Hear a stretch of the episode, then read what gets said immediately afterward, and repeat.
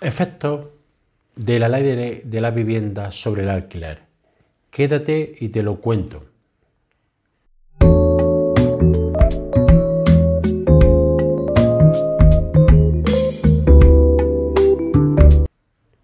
Como ya en un vídeo y en el podcast decía hace algunos meses, la publicación y posterior entrada en vigor de la ley de vivienda lo que ha tenido un efecto negativo sobre el mismo, es decir, se ha reducido la oferta de viviendas en alquiler.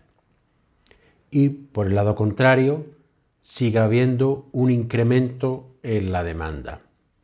Hoy traigo esta información porque se ha publicado un estudio que se ha realizado a través de encuestas inmobiliarias en el que dice que hay hasta un 30% de reducción de la oferta de alquiler de vivienda habitual que es el alquiler que protege más la ley de vivienda y hace que para algunos propietarios se hayan replanteado mucho la cuestión de si merece la pena, seguir en el mercado de vivienda habitual o desplazarlo a otro tipo de alquiler o bien proceder a la venta.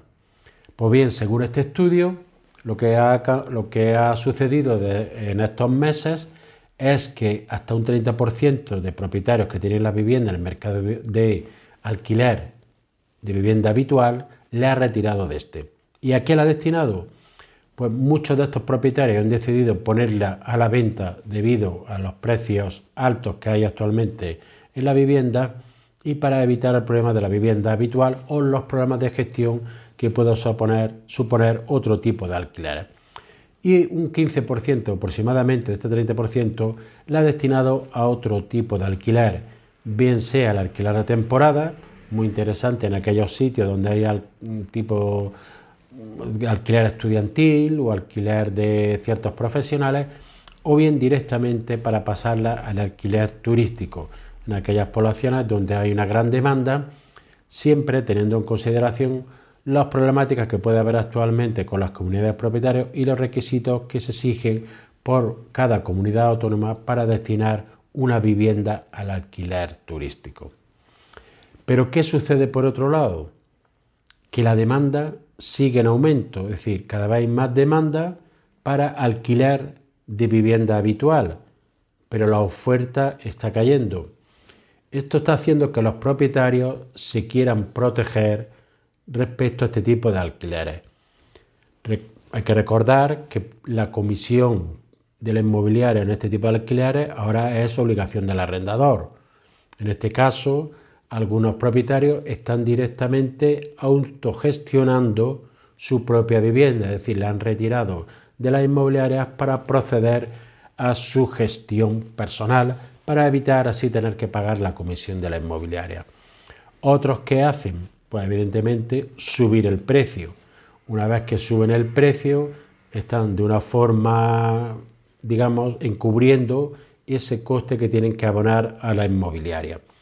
También derivarla a otro tipo de alquileres una vez que finalizan los contratos de vivienda habitual. Otra de las cosas que se está apreciando y que así manifiestan las muchas inmobiliarias es los requisitos que se exige al arrendatario para poder alquilar una vivienda.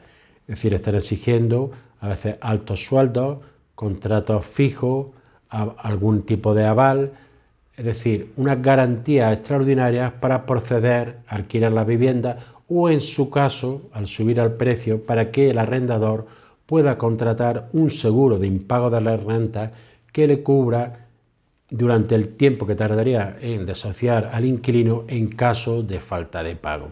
Es decir, el arrendador lo que quiere para destinar su inmueble a este tipo de vivienda es más garantía, cosa que la ley de vivienda lo que ha hecho es todo lo contrario, es decir, es disminuir las garantías para el arrendador, alargar el plazo de cualquier resolución o conflicto judicial que pueda existir, por lo cual hace que muchos propietarios se lo piensen dos veces antes de poner su vivienda dentro del mercado de vivienda habitual. Otros propietarios lo que han hecho directamente, que si tenían la vivienda alquilada al finalizar estos contratos, es ponerla de nuevo, ponerla en el mercado a la venta.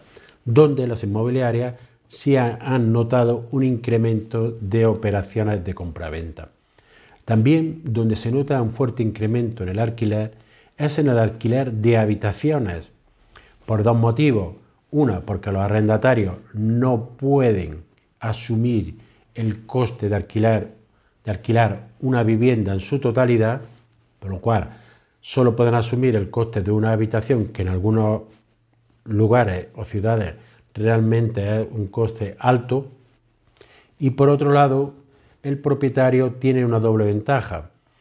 En primer lugar, va a tener una mayor rentabilidad, aunque por contra tiene unos mayores gastos de gestión y una mayor problemática en la gestión del inmueble, pero además se evita estar sometida a la ley de la vivienda, es decir, no está sometido ni a los plazos, ni a la elevación de renta y a otros requisitos que tiene la ley de vivienda. Por lo cual, algunos propietarios han decidido sacar su vivienda del mercado de vivienda habitual y proceder a alquilarla por habitaciones. Estos efectos, esta disminución de la oferta de vivienda, ya lo, anuncié yo en un vídeo que hice hace unos meses, así como en el podcast, y también la, la mayoría de los expertos coinciden en eso.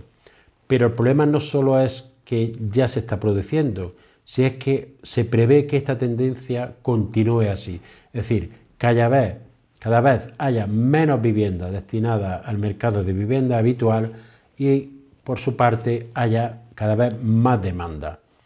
Eso supone, evidentemente, una tensión en los precios que van a hacer que el alquiler de vivienda habitual sea cada vez más, menos asumible por las familias y la problemática de la vivienda siga incrementando.